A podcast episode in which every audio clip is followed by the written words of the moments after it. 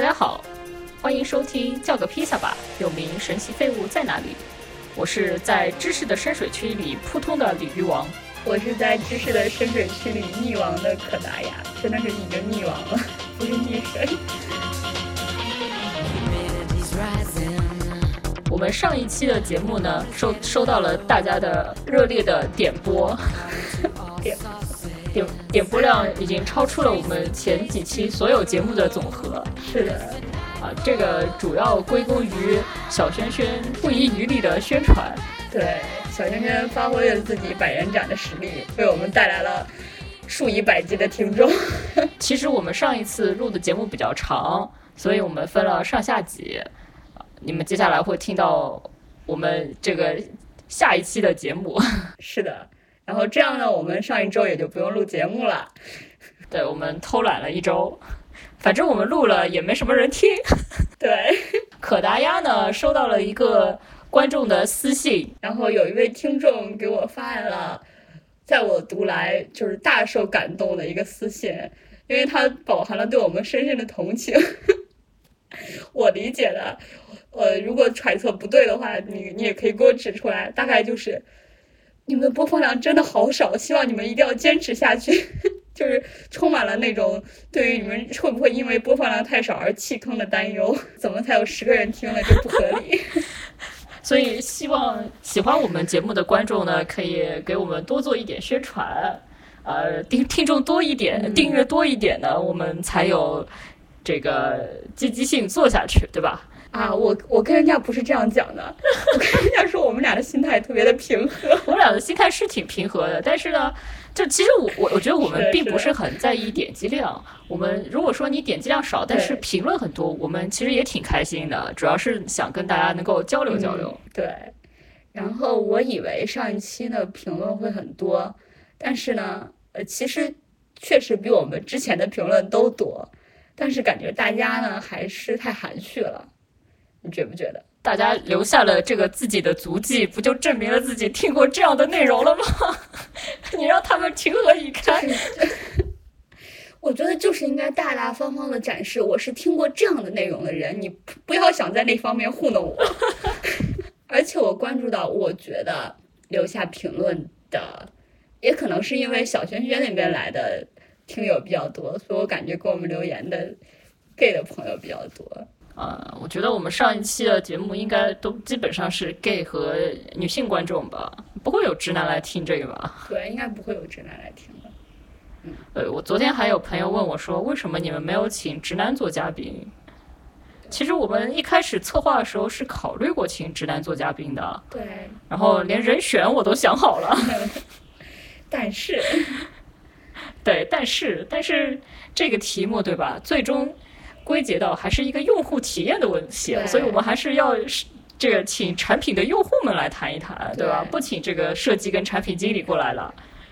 对，如果是是设计跟产品经理可能觉得自己的这个设计没有什么太大问题。对，如果你们觉得有哪里你们想要做出回应的，可以与我们联系，然后通过各种方式，请友好留言。对，请留好留言。我们我们两个现在抱定的态度是，我们会看评论，但是我们大概不会直接通过，比如说平台回复大家。呃，网易云我可能会，小宇宙暂时不打算，但是我们会在节目里直接回应你。另外，告诉大家一个好消息，由于上次的三位嘉宾呢都大受好评，大家通过不同的渠道向我们表达了对他们的喜爱。我们整个的录制过程中呢，也非常的愉快，所以我们之后的节目中会邀请三位嘉宾不定期返场。大家呢都是有故事的同学，不仅仅存在于这个层面的故事，所以说他们可能会随机出现到我们的任何可能性的话题里面。希望大家和我们来一起期待吧。那请大家来听我们的下半场内容，也就是我们本期节目的正片内容啊！希望大家听得愉快，请戴好耳机。嗯，好的。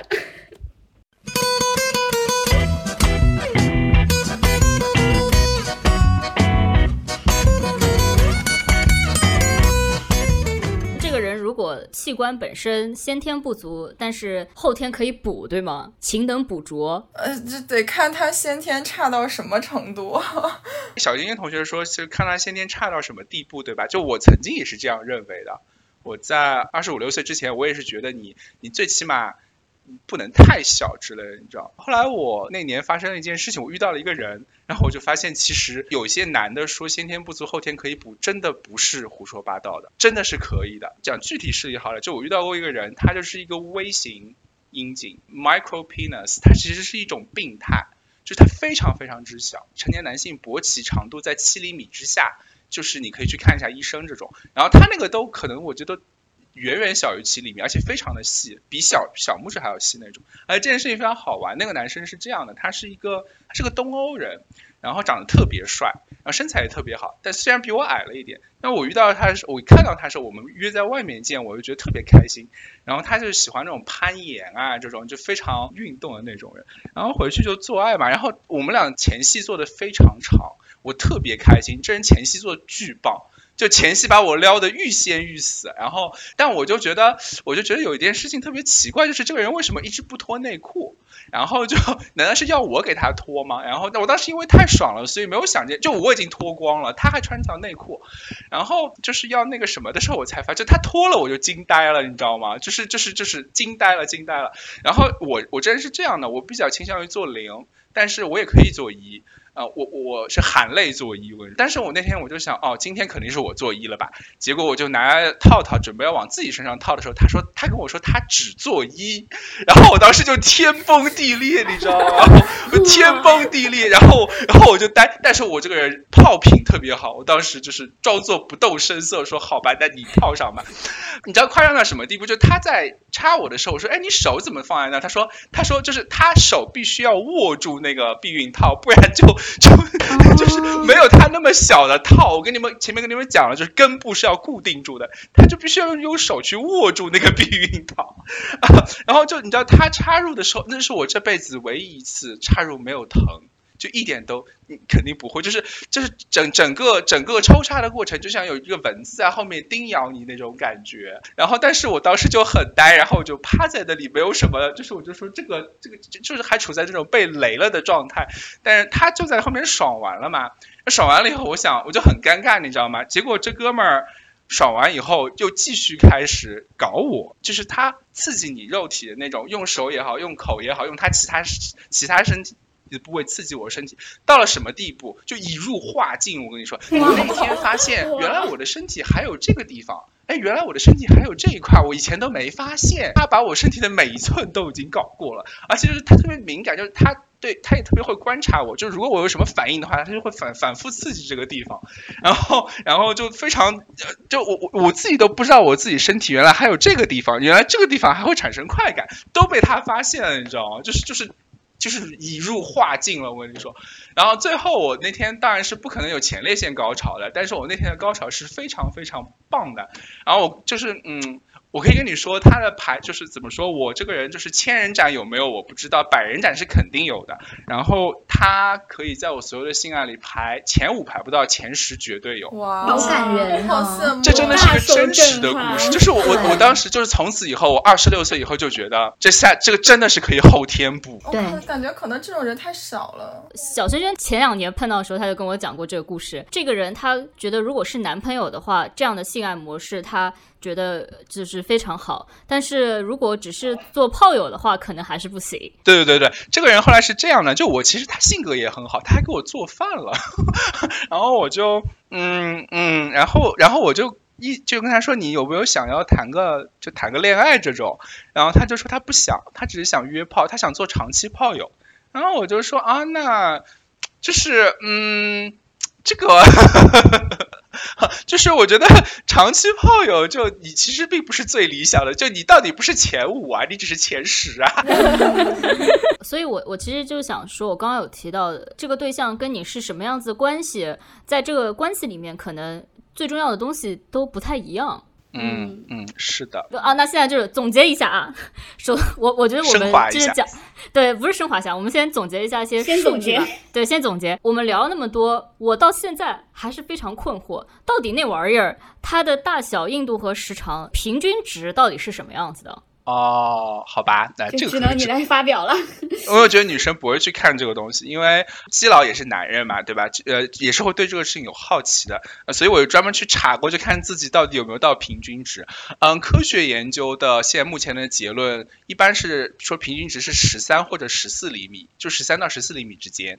就啊，勃起啊，就是针对全人类吗？这个是针对全人类的，对勃起长度，就完全勃起后的长度，而且这个数据是测量长度，就是说医务人员把你搞硬了以后去测你的，就这个是比较靠谱的。你可能会看到十五或者十六的平均值，这些都是自己汇报的，就这个是不能相信的。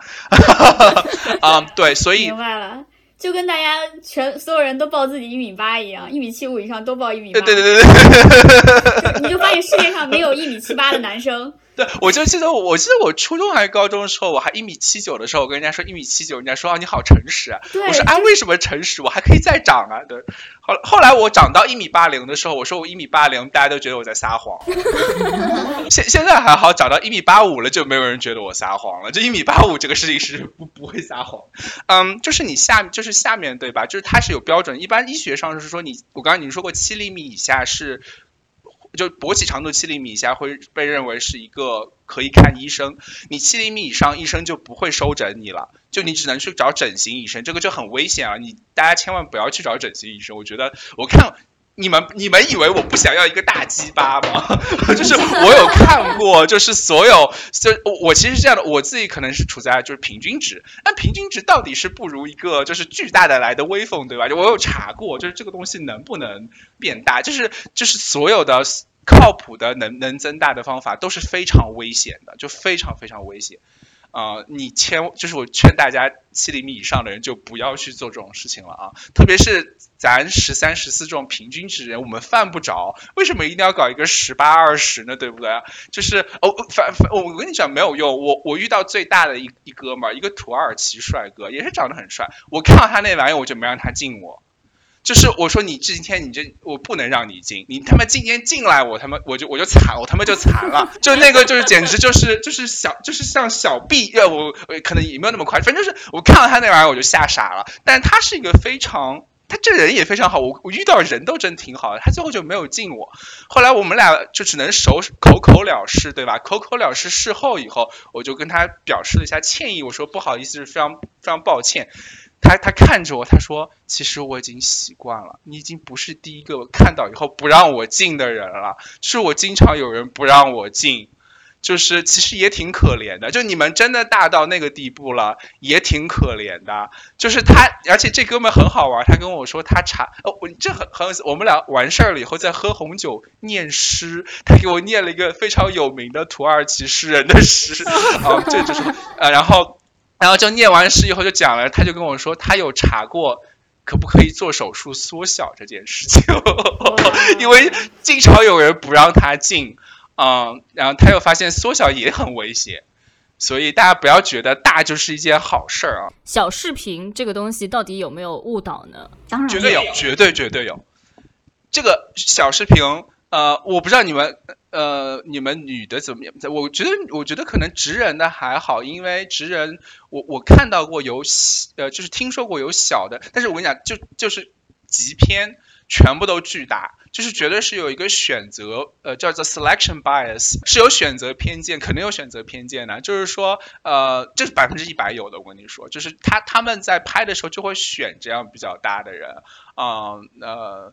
呃，但是我就说，极片男性我还是挺佩服他们的，因为他们不光是大，你知道吗？他们得就是导演说你硬你就得硬，导演不让你射你就不不不许射，导演让你射你就得射，就导演今天拍半天拍一天你就得一直硬着。我我我可以建议你们去看一个东西，就特别好玩，就可能女生也女生也可以去，你们可以去 Pornhub 上搜一个叫做呃 premature ejaculation，就是就是呃早早泄，就是你去看呃极偏男性早泄的那些 compilation，他们会后花絮会放出来，你知道吗？就是特别可爱，就是就是那种浑身肌肉，就人高马大的那两个男的，然后你会他看到他在早泄的时候，他就会非常就是总会擦枪走火，是人就会擦枪走火，不管不管你怎样再天赋异禀，确实是有时候。包括他们这种经常吃药的人，可能吃到后面药都没有用了，我觉得。然后就会你看他们擦枪走火的时候，就会特别的害羞那种呀，然后就特别的不好意思，我觉得特别可爱。我我特别喜欢看他们，对，非常可爱，我你要去看一下啊。可达鸭，你你是不是已经？在知识的深水区里面溺亡，从来没有听过这种东西。是的，是的，我觉得听起来很反差萌。哦，对，我还说，就是你还说大小嘛，粗粗的那个平均值我忘记了。但是另外一个没有用的知识一定要跟你们分享一下，就是人类男性的阴茎是所有灵长类动物里面最粗最长的。啊，不管是你算它身体比例也好，还是看还是算绝对值也好，就是就这个十三到十四厘米这个平均值是所有灵长类动物里面最粗最长呃最长的，还有那个粗的那个值我忘了也是最粗的。而且有件非常有意思的事情，就是长是灵长类里面有另外一个动物是跟我们并列的，但是粗人类男性是甩了。就是勃起以后的粗度是甩了其他灵长类，就是很很远的，就是我们是遥遥领先的。然后就是有很多假说来解释这个问题，就是现在没有找到确凿的答案。就是有其中就是现在认为可能最靠谱的一种假说，是为了适适应人类女性的呃阴道的宽度，呃阴道的这个这个大小，因为是这样的，就是说你那个东西其实是用来生孩子的，就是就是嗯，就是说人类。婴儿的头是最大的，因为我们聪明。然后他从里面出来的时候，就因为生孩子的时候，唯一可能不太能挤的就是头，就头能出来，这个身体就能出来。所以人类女性的阴道也是灵长类动物里面最大的，所以需要这个粗一点的阴茎去适应它。然后从进化学的角度上来说，就是我们前面谈了很久高潮，你知道吗？就高潮其实从进化学角度来上上来说，你多长？呃，基因是没有意没有任何呃意见的，就它一基因只是想要把自己延续下去，所以制造快感就是为了让你们抽插一下，然后把这个女的搞怀孕，这个基因就能延续下去，就自私的基因嘛，所以所以就是基因会决定你呃呃在 selection 的时候只有。因因为人人类婴儿的脑袋要出来，所以人类呃呃人类那个女性如果阴道太窄就会死掉，然后剩下淘汰下来都是阴道足以让小孩的头出来的女性，所以这些女性在选就然后所以这个男性最后选择下来也是阴茎比较粗的这些，因为这样比较射容易射出来。你想你一个很细的你你在一个原始人对吧？你一个很细的一个人插半天射不出来，然后就被老虎吃掉了。就是其实呃这个时候你。做爱是要快一点的，为了生殖的话，做爱是要快一点的，不然就会被猎物吃掉，呃，不是被猎被被那个呃捕食者吃掉，就这是个非常没有用的有意思的小知识，大家可以知道一下。哦哦，学到了。最后的症结就在于婴儿的头太大。大家各自总结一下，因为我。我已经看到林老师好多笔记，他有好多骂人的话还没有讲，给 先给他一个机会让他讲完，都是很有礼貌的话总结是吗？对对对。好，呃，这个因为今天的主题呃讲到了大小、硬度、时长跟有没有嘛，所以我就针对了这四点呢，总结了一下我个人这个主观的人生态度。那呃从。好，同学们，呃，听好了啊，老师的总结呢，就是大小重不重要呢？老娘真的不知道，但是我知道你的态度很重要。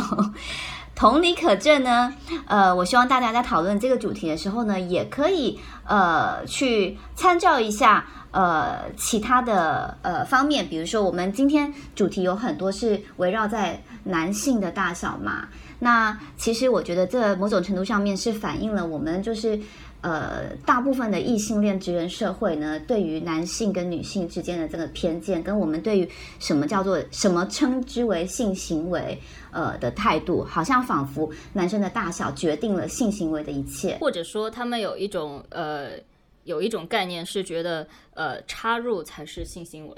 对，但是实际上呢，呃，这个就像我们对于男生的大小有偏见，我们对于女性的呃这个阴道啊，或者是胸部大小也会有很多的偏见嘛，不然为什么会有这么多厌女的言论呢？我觉得我语速越来越快，因为 表达了我内心的不满。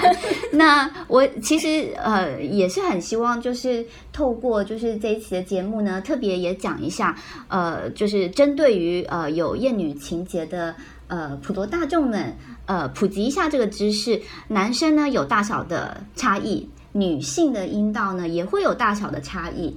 就好像女生的胸部一样，人类所有人类的胸部都会有各式各样大小、形状跟颜色上面的差异，所以这件事情其实一点都不重要。每个人都是人生父母养，就是你你长成这个样子，呃，也不要自我太感觉太良好，你可以感谢一下你的父母。对，那那那你如果你的这个大小形状跟就是一般社会的标准不一样的话，那代表你很特别呀。所以我觉得每个人不要互相呃，就是给对方或者是给这个社会上面不同的族群贴任何的标签。那印度的话呢，好，印度重不重要？老娘也不知道，但我知道你的角度、力度、节奏感很重要。就算你够硬，就算你够硬，拜托也不要胡乱的一气求快。下重手好吗？老娘的耐心有限。那讲到时长的话呢，一样啊，时长重不重要？老娘真的不知道，但我知道，就算你续航力够，也不要浪费时间一直乱捅好吗？时间很多，时间真的很多，请你好好的拿来先洗个澡。把身体弄干净，好好的穿衣打扮，好好的塑造情趣的氛围，好好的跟我聊个天，好好把前戏做足，OK？聊个天，聊个天最重要，就是呃，就因为有的人可能不喜欢你洗澡，这个要聊的时候聊清楚。哎，对对对对对，对对对，投其所好。不喜欢洗澡是是为什么？嗯嗯嗯，情趣。对，所以我觉得最终最终还是回到沟通嘛。有些你要知道对方喜欢什么呀。如果对方喜欢干净，拜托你不要脏；如果对方就喜欢呃在泥巴里面打滚，那拜托你不要太龟毛。对，这个就是沟通的问题。好，那最后呢，我认为是最重要的一件事情了，就是有没有。到底重不重要？呃，这件事情对我来说，我刚刚前面已经说过了，我认为这是一个伪命题。最重要的是你有没有礼貌。什什么是礼貌？对，什么是礼貌呢？就是你要有充分的学习精神、沟通技巧、礼尚往来。请不要自顾自的爽。对对对，最恨的就是那个自己射完了就睡了的那种人。对，靠，好想把他踢下床。对，然后自我感觉特别良好，这样子。对对对。我觉得林老师讲到几个方面了，一个就是呃，这性爱本身它它有很多种形式，它不一定是那种插入的，它才算是一种一种性爱嘛。我因为看过很多影片，它有很多呃讲到瘫痪的瘫痪的人，他如何获获得一种呃。高潮如何被刺激到，或者是还有一个专门讲叫守天使，就是有一些呃手部的性性工作者，可以这样讲，他们就是专门去服务那些，我觉得他们很伟大，他们应该是社工了，他们就专门去服务那些呃下体不能动的，或者是就是他已经没有办法像普通人那样进行一个性爱活动，然后他们就是专门去为这些人呃打手枪。或者对，就是对，然后还有就是之前法国呃有一部呃电影，就是那个票房很高，叫《触不可及》嘛，《恩都沙布勒》。然后那一部里面就是男主角是一个脖子以下全部都瘫痪的人，那他其实你无论碰他的性器还是他身体的其他任何部分，他都是不可能有快感的。可是呢，呃，他的那个助理就给他。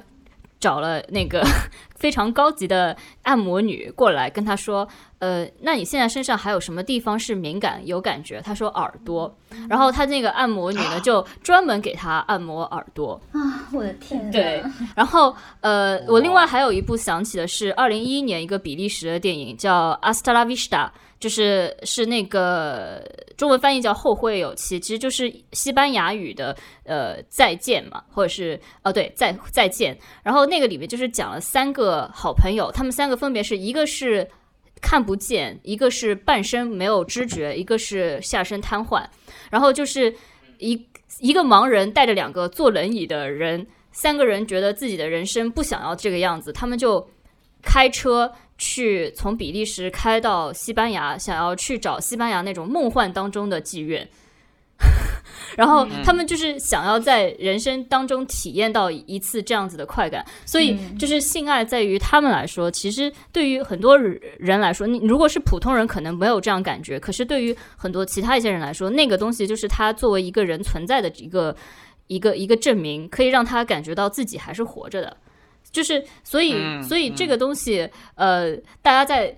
讨论说，呃，很多人在说我这个是不是太小了，我这个是不是不够硬，或者我我这个怎么样，你是不是嫌我小等等这些问题之前，先想一想，就是，呃，你有没有好好的尊重人？对，嗯，有没有礼貌？对，有没有礼貌很重要。谦虚自信的人哦才能拥有健康快乐的性爱。对，插个嘴，就是 Undoable，》，我也看看过，我我我挺感同身，就我挺我挺，就他那个摸耳朵那个事情，我觉得哦，就这个是对的，你知道吗？就是说，大家经常觉得。呃，就是其实身体的快感是非常丰富的。我要来一个现身说法了，就是说，呃，你知道，呃，比如说男生吧，你总觉得你一定要给给他撸管或者口交，就刺激他的阴囊或者是阴茎或者是后庭这前列腺快感，其实不是的。我可以给我可以给大家很负责的说一下，就是透露一个隐私，就是我有被人呃刺激乳头，刺激到高潮啊、射过啊，所以说呃就是，但这个这个就是非常非常非常久啊，是一个男朋友啊，是个男朋友，就是他们知道呃我男朋友都知道我这个地方非常敏感啊，然后他有一次就突发奇想，他说如果我就就盯着你那，我弄很长很长很长，然后配合着其他部分，但我就是不不会插入你，也不去刺激你下面，会怎样？然后就弄了好久好久好久，最后我就真的嗯高潮了。然后就是这个我自己都没有想到，嗯，所以大家一定要有想象力，你知道吗？就啊，就是然后我要讲这个事情再转到就是呃林老师说那个有礼貌这件事情啊，就是这件事情就是你你你知道，我觉得经常就也经常碰到没有礼貌的人，就是我呃不首先我先暗示，我就说我就说我这个就你知道有的地方就不像那位那位就是呃 micro penis 那位哥，他会自己探索，这是我都不用说啥。然后还有有的人我跟他沟通了，他都不听，你知道吗？就是首先我暗示他说我这个地方比较敏感，他他不会意识到。后来我就明说了，你知道，我就从来不会像我觉得性爱沟通我是可以直说的，就是你。你 get 不到，我也我也不怪你，然后我就直说，直说了以后还是就是，我就跟他说，我就跟他说，你说你不要去，就是他觉得你哪里会敏感，我说其实这我这个地方不敏，我知道有些人那个那个部位敏感，那我就跟他说，我我这个部位不敏感，然后我就跟他讲了一下我哪些部位敏感，他居然还是无动于衷，就是这样这样的人还不在少数，你知道吗？这样的人我就觉得你太没礼貌了，因为我自己他的时候我都是会问，就是就太没礼貌了呀，就记住。你做爱一定要以性伴侣，就你你是在刺激他，就做爱有两方面，一个是我要爽，一个是你要爽。我要爽的时候是以我为中心，你要爽的时候是以你为中心。所以我要告诉你我哪里爽，我也要知道你哪里爽。所以你你不能用你自己爽的地方转嫁到别人身上去，你一定要问清楚对方怎样爽。然后你你你悟性高当然很好，你悟性高当然很好，不需要问。但是你悟性不高的时候，你就可以开口问。同时我还要再说一点。有的人不喜欢别人问，我要严厉的批评你们。你们又想爽又不愿意让，就是我有遇到过，这个男生就跟我说：“哎呀，你不要问啊嘛，这个是要做的呀。”我说：“那我得知道怎么做。”就是我可能遇到他，我就是一个悟性不太好的人，但我不觉得开口问是一件丢脸的事情。我觉得丢脸的事情是做到后来别人不爽，这才是丢脸的。我要跟大家说，就有的人就真的是悟性，就是性爱的悟性，我觉得。这个真有可能真的练不出来。有时候，你想我这么有经验的人，但我悟性还是很差。但是我可以问，我可以问你，只要我问了，我知道了，我还是会做的，你知道吗？你你不要你不要我问了，你觉得害羞或者什么事情，你去啊，就是不是每个人的悟性都那么好的。嗯，非常同意林老师的说法，你你要以对方呃为为准，你你要最重要最重要的事情是要有礼貌啊。然后你你平时想想自己嘛，就是你所谓男生所谓老来想老要想这个大小长短粗细，无非就是自己没有自就是没有安全感。就是你可以想想，这玩意儿就是我跟你说，兄弟们，这玩意儿它就放在那儿了。这玩意儿它就放在那儿了，你高兴它也就那么大了，你不高兴它也就那么大了啊！它就是你你它你就只能这样了。这这玩意儿我跟你说，这很我研究过所有的可能性啊，没有风险都巨大巨大无比啊！你要想这辈子安安稳稳，不要不要冒巨大的风险的话，它就是这样啊！你所以你你与其去想呃别人怎么样啊，外国人有没有很长，其实没有了啊！你你你不如去想想你自己怎么把有限的资源。做到资源最大化的利用啊，说不定可以。你想，人家小拇比小拇指还小的都可以把我弄得呃就欲仙欲死。你你你最起你对啊，你你你你你起码比他强，对不对？呃，你为什么做不到呢？就是你没有没有礼貌，没有用功，对啊，就是没有用勤叫勤能补拙。何况你都不拙，你不拙就说明你太不用功了。你就是学校就是中学里面经常说的那种，哎，老师经常说，哎，同学你很聪明，你怎么就是不用？功学习呢？你们就 是这种人，你知道吗？你你你十你你十二厘米以上的同学，你还把人家搞不爽，你就是实在太不用功了。我还有一个东西要说，对我还有一个东西要说，因为前面林老师说硬不硬这件事情事情，他重不重要，他不知道。我可以跟你们讲一下，就是如果就是硬这个事儿，我忽然想到，也是前几天看那个视频，忽然提醒了我，就是有一个女生说特别好玩，她说呃硬她觉得不重要，因为硬可以后天补。你可以吃药，然后忽然想了一下，哦，这个可能是有道理的，就是说大家不要对于吃药，就是你真的需要吃药，你可以吃，你也不用背着我吃，就是我我无所谓，就你你你只我要的是个结，我不不是要我要的是这个过程好的，是你如果吃了药。其实无所谓，就是确实你不硬，就是硬这个事情是可以后天补的。你你不吃药还你还可以戴那种阴颈环，就是套在根部的那种，也可以更硬。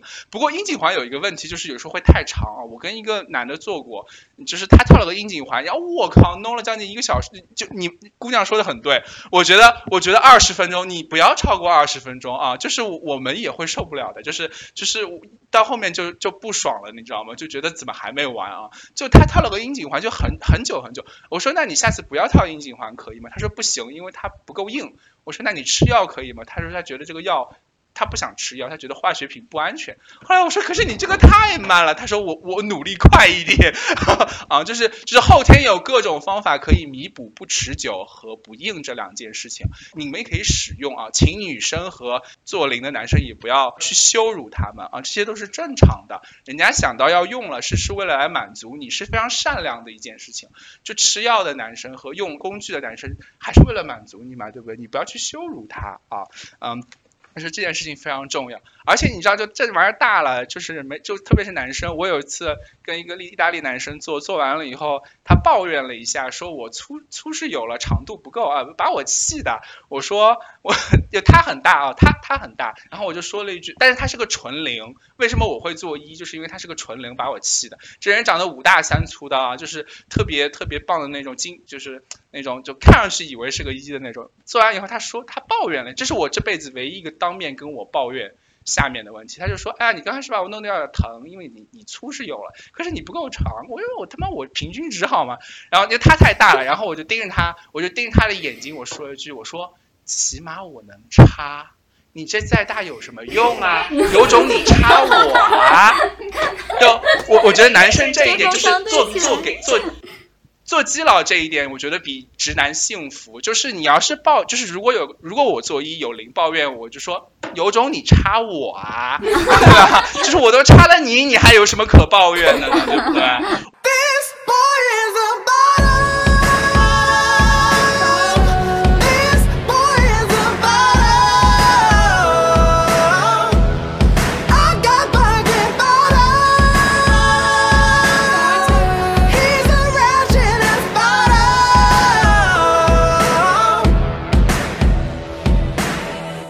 做零，我从来不抱怨，我只是抱怨他做的不好，但我从来不会抱怨他硬件不，我可以抱怨他软件不好，但我总永远不会抱怨一个一硬件不好，就是这件事情是非常忌讳的，嗯，所以兄弟们冷静下来，冷静下来，好，非常动人的一个总结人哦，对，你知道吗？其实刚刚就是有一个我可以插话的知识点一闪而过，然后后来就被汹涌的浪涛给淹没了。给你插，给你插，给你插，给你插。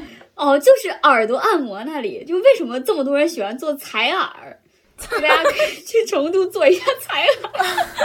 对，这是我唯一有发言权的地方。好了我，我我可以也补充一下，好吧，林老师也要插，对我我我我也插一下好了，呃，那我我想要 插的点呢，是我其实对于小轩轩说的，就是感觉非常非常有感触，因为其实说到底还是回到我前面说的，我觉得这真的是一个沟通的问题。那我、呃、其实希望呢。呃，给大家就是一点心理上面的建设跟鼓励。呃，我觉得小轩轩刚才提供了就是非常多的这个这个 samples 嘛，对不对？很多这个这个案例呢，其实在在的都显示了，就是每个人的个体差异真的是非常非常大。这个大到呢，你几乎没有办法就是为呃这样的一个主题做任何一个单一式的总结。也那这也就是说呢，呃，一个人的性经验多跟寡。不一定会使得他下一次的性经验呢就一定会美满。也就是说，我觉得这个性经验这件事情，它真的是一个人生的课题，它的变数太多。因为你每你你一个人，他就算自己本本身的性经验多，但是你下一次遇到的人可能是不一样的人啊。你遇到的那个 size，遇到的形状，遇到的各式各样每个人的偏好，那你刚才也说了，也呃。呃，就是之前你的那个伴侣还是约炮的那个，他他觉得你喜欢什么，可是你根本就不喜欢，是吧？那是的，对，所以也就是说 你，只是约炮的，对你，你只要每每换一次伴侣呢，其实你都必须要重新来过，都必须要从零说的太好了学习。从零开始学习。从零开始学是的，习。是的，对啊，那所以意思就是说，其实大家真的不要有太大的心理压力，有问题你就问。其实你，可能别可可能对方是一个很害羞、主动说出来的人，可是你一旦问了，他可能就会非常乐意的告诉你。好，我们把最后的这个总结留给小星星。小星星今天听了这么多以后，有何感想？我觉得我有我的感想是我真的好直啊，是哦，那我就从我侄女的这个视角给大家提供最后一点点小想法吧。就是之前小轩轩跟林老师说的，就是礼貌和沟通的问题，在在异性恋里面尤为重要，而且我觉得是尤为缺失的。就是很多就是异性恋的男生男性朋友们，他们会比同性恋的男生对更。更想要展现自己的男子雄风，然后 对，就是更会嗯缺少一点礼貌，然后尤其是我觉得可能女性的身体，我自己感觉比男性的就是快感系统要更稍微复杂一点点，然后更难触碰到一点点，所以就是男生真的。就是希望你们能够再多承担一点点主动沟通这种的工作，然后不要光顾着自己。然后我其实因为我一次性的这种 男男性朋友比较多，然后嗯、也是每一次开重新开始的时候都要跟他好好沟通这个事情，所以嗯，就是沟通这个事情真的很重要，然后这样大家才能获得一个比较快乐的体验嘛。因为其实呃，我觉得在呃就是现在这个。社会节奏里面，你其实很难找。就是如果你你像我一样，就是一次性的朋友比较多，然后你你就，然后你又有这种正常需求，其实我觉得性爱跟就是这种需求跟吃饭睡觉是没什么区别的。你要就是正视它，然后不要觉得它很神秘，或者想要把它隐秘掉。这种就是希望大家都可以自信一点点，然后更 open 一点点。嗯，这样就这样。嗯尤放其是异。性恋里面，没错，要放松。嗯，说的好，好，就我觉得还好是好耻耻耻，对我觉得耻文化还是就是说，你看为什么很多直男他不愿意开口问？就我们的文化特别奇怪，他就觉得你这个嗯男的就应该知道怎么做。但是有几个男的是生下来就知道怎么做的呢？就是你不沟通，你怎么知道怎么做？就是女生们也要，就是经验不足的女生也要知道这一点啊，就是这个事情是要沟通的啊。这男的他不是一个男的就知道怎么做爱的啊。没错，而且男生真的很多知识他是缺失的。小星星刚刚说到，男生呢就是要学习体谅、学习沟通。我觉得其实女生也很重要的，因为呃，我我们女嗯从从职人的文化来说的话，可能大部分的女性学到的沟通呢，就是呃。嗯嗯啊啊，其实是无意义的语言，就是嗯啊，真的是无意义的语言，请你发出有意义的人类的语言好吗？对，那那能不能好好的就是增加并且丰富我们的词汇？因为嗯嗯啊，我真的听不懂嗯啊是好还是不好。短视频呢可以看看，但是不要乱学。对对，因为你看，对林老师说，这个就是个男权社会的问题，你知道吗？啊他就不。就是女性就被告诉你就是应该这样，但你你们千万不要信电视电影里面那一套，你知道吗？这男权社会把女性弄得就好像就你你就把性爱弄成一件很耻辱的事情啊、就我觉得特别男生也要注意啊，你不要就是你让男人有时候是自己活该，你们就就一个女生开口就就是你你一个女生开口就会被他们说成很骚。我说我靠，那那那那就是，其实我跟所谓的骚的女生是最好的，你知道她要什么，完了以后不，哎，我真的是哎，柯大爷，你来最后总结一下吧，毕竟我们都快淹死了。没有没有，我今天真的收获良多，真的是小轩轩以后就是我性爱道路上的指路明灯。你今天的话语就是会在将来的某一天照耀着我。我觉得就是沟通真的很重要。我觉得你们在这个场合下都没有办法沟通的话，那我当然我说的前提是你们要维持一段相对长期的关系。那我觉得你生活中其他方面沟通应该也会出问题的。嗯，对的，没错，嗯对。嗯，我有一个疑问，就是，而且小刚才小星星不是说了吗？他确实就是太直了嘛。然后我有一个今天刚刚获得的素材，其实这个是个老生常谈的问题了，就是有一个朋友跟我反馈，就是他偶然的一次跟一个女同事睡了之后，呃，一个女生啊，然后觉得体验非常好，呃，原话是层次特别丰富，服务特别细腻，等一下，等一下，等一下，是一个等一下重新审视是一个女的跟一个女的睡了吗？对，啊啊，第一次跟一个女的睡，对对对同性睡哦，是的，是的。那 懂了，我现在就去找一个女同事 对我就是一直，哎，小星星可以开拓一下。对、哦我很我就想说，你有没有考虑过往这个方向开拓一下？我有啊，但是是我的原因，我可能我太钢铁直女了，就我很难找到另一个很 gay 的女生，就是钢铁直女，没有没有这种发现的发现的眼睛，我只能分辨出来它是不是 T，但是我不知道它是不是 P，就是这样。我觉得小星星还是不要随便尝试好了，因为你可能会一去不回。这不是个更美好的世界吗？不是这个事情，不就是应该是若一去不回，便一去不便一回吗？去不回。林老师是在可可怜直男，就是说不不要再弄一个来了。对对对对，我我们还是关爱一下直男，毕竟他们也不是天生那个样子吧，他们也是对被塑造我我成那个样子。我我我觉得我，我觉得特别是小星星这样的女生，保持直女是非常好的，因为直男们需要你调教。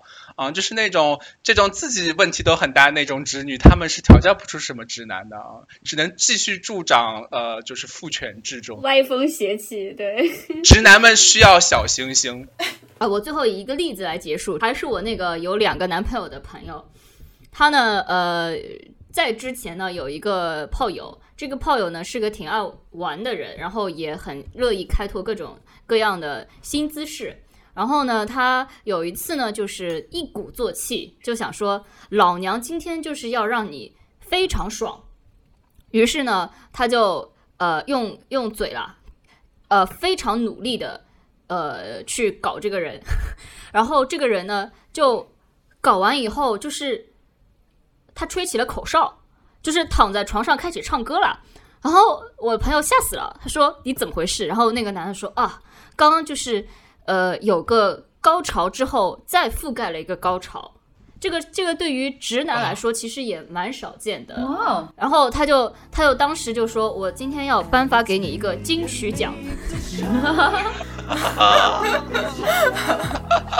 无论是哪种形式的性爱，其实你要抱着一种让对方非常爽的信念去的话，就是会变成一个非常好的性爱。希望大家今后都可以遇到一个金曲奖。好的，好的，好的。好，谢谢各位，谢谢各位为了。一个礼拜的段子，终于讲出来了。